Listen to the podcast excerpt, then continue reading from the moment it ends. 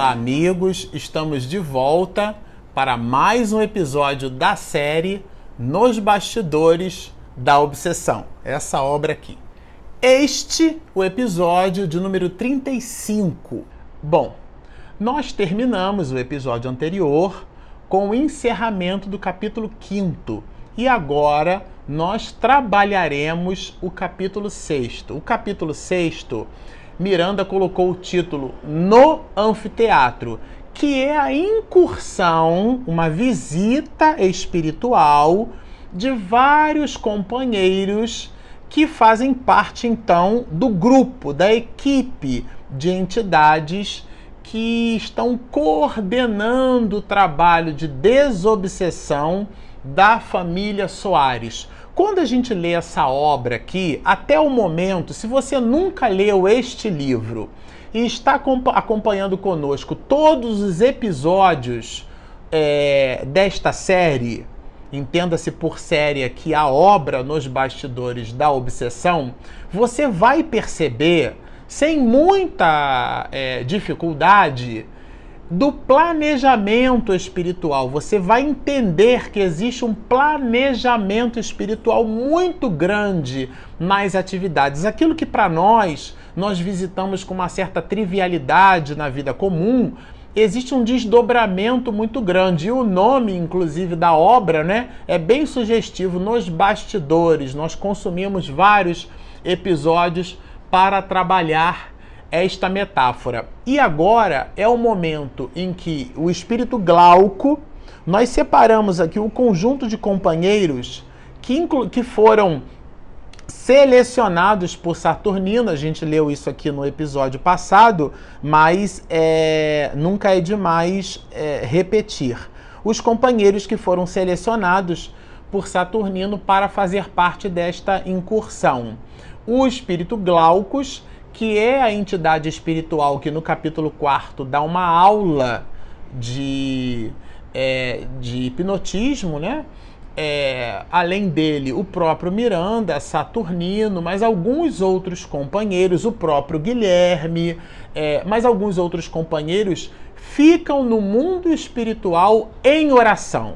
Isso nos chamou bastante atenção. Foram poupados além de terem sido poupados, é, foram, na verdade, é, orientados por Saturnino a permanecer em oração, porque a incursão nesse espaço é, vibratório denso inferior des deveria desenvolver neles, ou deveria buscar neles aptidões de concentração é, vibratória que as mais das vezes talvez alguns desses não possuíssem.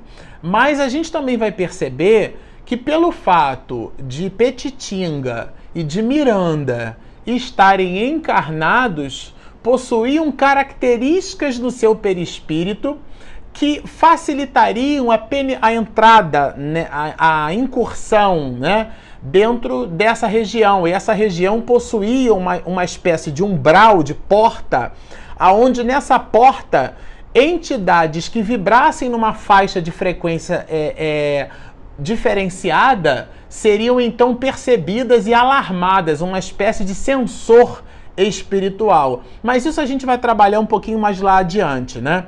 É, aqui é importante que se diga que esse espírito Glaucus é uma, um dos espíritos que também faz parte dessa incursão. E ela tem um escopo, ela tem um objetivo muito claro. E Miranda faz questão de destacar isso quando nos diz: a tarefa de grande realce tinha como objetivo essencial conhecer os métodos de trabalho dos adversários da luz. Quando eu li até aqui, eu achei meio fichinho esse negócio. Falei, ah, é tranquilo, eles vão visitar lá uma região e tudo mais. Só que, se você está nos acompanhando no canal, até esse momento e você ainda não leu esse capítulo 6, é, de um modo geral, a gente comenta que André Luiz funciona para nós como um verdadeiro repórter do mundo espiritual. Mas aqui, Miranda não perde nada para André Luiz. Aliás, não perde nem ganha, né? Porque não é uma competição. A gente diz assim por força de expressão. O que eu quero dizer é que o conjunto de informações que Manuel Filomeno de Miranda traz nessa obra está na mesma ordem, grandeza e proporção que André Luiz traz em toda a sua série. Porque aqui é o primeiro livro, hein, dos 17. Nós vamos ler todos eles. Se você aguentar conosco, daqui a 10 anos a gente está conversando sobre as obras de Manuel Filomeno de Miranda. É um projeto para uma vida inteira. Mas esse livro aqui, ele traz informações muito valiosas. E esse capítulo 6 vai mostrar isso. Vai mostrar esses painéis da obsessão, tá certo? Vai mostrar, inclusive, o pseudo-poder desse doutor Teofrastos e depois vocês vão entender por que, que eu estou dizendo pseudo e por que, que eu estou dizendo poder. É, mas a, a visita se daria através de um deslocamento feito de uma forma bem diferenciada. Vamos lembrar que, assim como André Luiz contava no nosso lar com um veículo de transporte que ele mesmo chamou para nós de aeróbus, na pena segura né, da psicografia de Chico Xavier, aqui pela pena augusta e não menos assertiva de Divaldo Pereira Franco, Manuel Filomeno de Miranda cita para nós o veículo que irá então deslocar esses companheiros à região que ele mesmo chamou de anfiteatro. Aguardávamos à porta singular veículo, semelhante às velhas segues, porém de maiores proporções, à qual estavam atrelados duas parelhas de corcéis brancos, belos espécimes de equinos, conduzidos por um cocheiro de meia idade que nos saudou com discreta cortesia. O que me impressiona aqui é a riqueza dos detalhes em que Miranda aporta essa, essa situação. Mas mais adiante, e a gente não vai ler para não ficar muito cansativo, o próprio Miranda vai nos relatar aqui na obra que Saturnino cita que ele conhecia a região. Ele, Saturnino, conhecia a região. E que porque estivessem contando com irmãos como Guilherme, por exemplo, que mesmo tendo sido convencido, vamos chamar dessa forma, né, tendo sido persuadido moralmente falando a vibrar numa outra faixa de frequência, não apresentava ainda as características de uma grande volitação. Era um espírito com, com um perispírito muito denso. Além disso, ele cita aqui os próprios companheiros, ainda em processo é, é, ligados a a, a matéria ligados ao corpo físico e que por isso mesmo esse meio de transporte facilitaria todo o processo. Ele fala aqui, olha, pouco adestrados a voos mais expressivos fora do corpo somático, essa excursão que ele mesmo chama. Então, por isso, talvez ele, Saturnino, tenha justificado de alguma forma a presença dessa carruagem. Só que de agora em diante, é, Miranda vai nos dizer que no meio de transporte que se dá, o que parece ser aqui em torno de uma hora, tudo isso acontece com as cortinas cerradas, então eles não viam a paisagem à volta. Mas chega depois de um determinado burburinho, a carruagem cessa o barulho e eles percebem que é hora então de descer, fizeram o restante do percurso a pé porque já estava finda a viagem naquela carruagem. Mas Manuel Filomeno de Miranda, a partir daí, vai nos trazer informações muito preciosas. Essas informações nós gostaríamos de deixar para a reflexão desse capítulo. Se de tudo que dissermos aqui você depreender pouquíssimo, aquilo que deixarmos agora como instrumento de reflexão será o mote do episódio que nós estamos gravando e que vai ao ar, tá? Transcorrido mais ou menos o tempo previsto, escutamos bulha e alteração à nossa frente, quando então saltamos da condução e prosseguimos a pé. Havia uma multidão de entidades viciosas Aqui, quando eles descem da carruagem, eles já se veem ladeados por uma multidão. Multidão não são 10, nem 15, nem 20 espíritos. É uma multidão. Cada um multiplica isso dentro do valor mental que puder. Uma multidão de entidades viciosas. E qual era a postura dessas entidades? Em atitudes repelentes que dialogavam com expressões vis e ultrajantes. Quer dizer, deviam falar palavrão a 3x4. Entre elas, isto é, entre essas entidades, entre elas, podiam-se notar diversos encarnados. Isso mesmo. Estamos aqui percebendo que Manuel Filomeno de Miranda nos traz uma informação muito singular.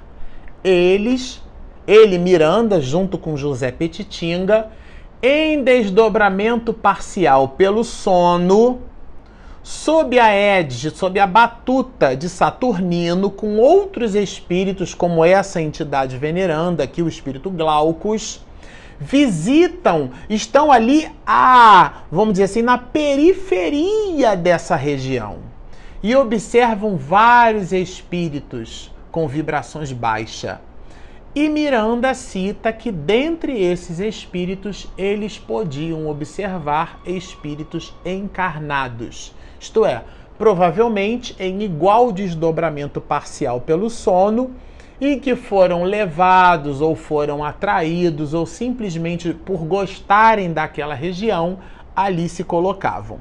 E, e aí ele fala assim, olha, perfeitamente diferenciáveis graças ao vínculo do perispírito ainda ligado ao corpo físico. A gente costuma dizer que é como se fosse um fio, né, muito tênue, que liga aquela realidade perispiritual ao corpo físico. Então, Miranda disse assim: não dava para se enganar entre o que era desencarnado e o que era encarnado.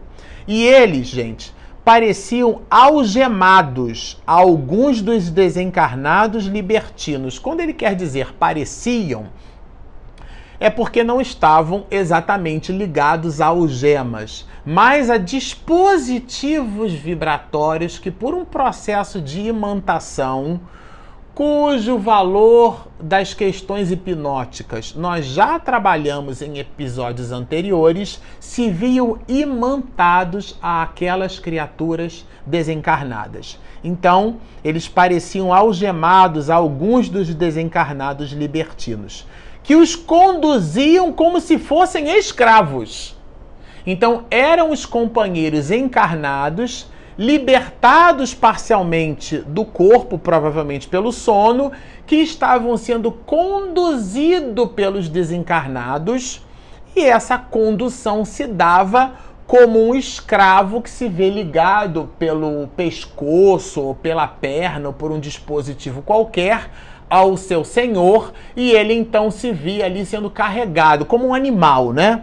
Escravos das suas paixões e de quem não se podiam libertar. Isso aqui é muito importante que Miranda diz, porque quando a gente lê esse quadro, a gente pode, inclusive, ficar, nossa, mas que coisa, né? Não, que não se podiam libertar. E como é, nós estudamos, como nós vimos é, e trabalhamos todo um conjunto de episódios dessa série no capítulo 4, aonde a gente depreendeu as questões relacionadas à, hipnose, a gente vai perceber que essas vibrações são realmente é, muito, muito densas, muito, muito pesadas, muito tênues.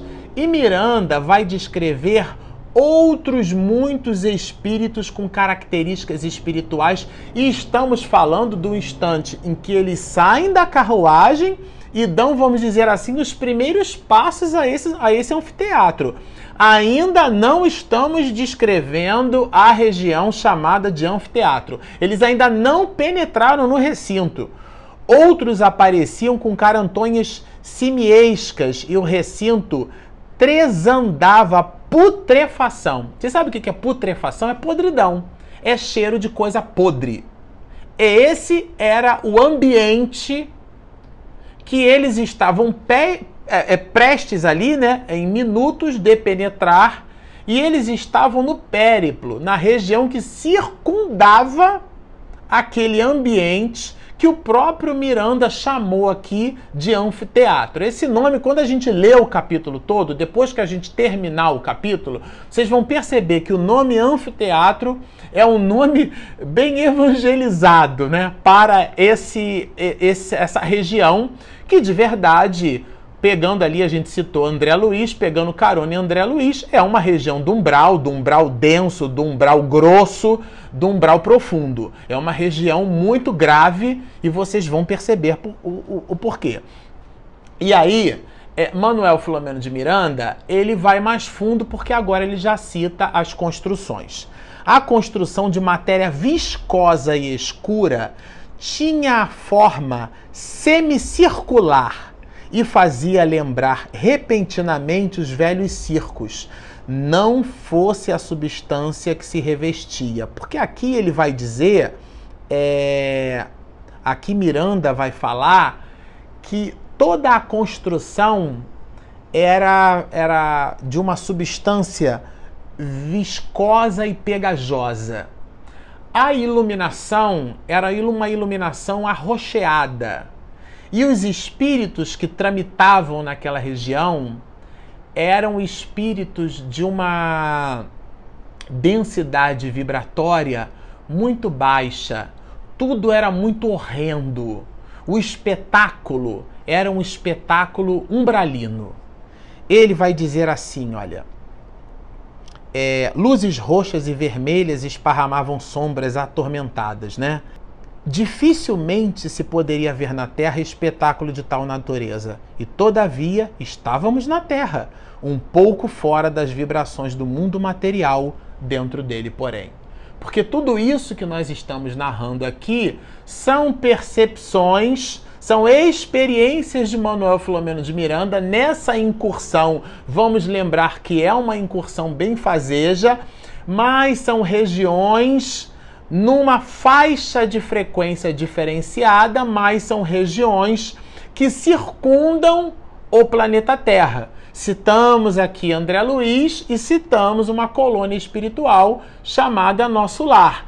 Essa região aqui, que Miranda chama de anfiteatro, é uma região espiritual próxima da Terra. Assim como o umbral é próximo da Terra, assim como o nosso lar é próximo do umbral, e assim como tudo está ali permeando uma faixa de frequência que circunda né, as camadas atmosféricas do planeta Terra. Então estamos falando é, de realidade espiritual, mas muito próximos de uma realidade material.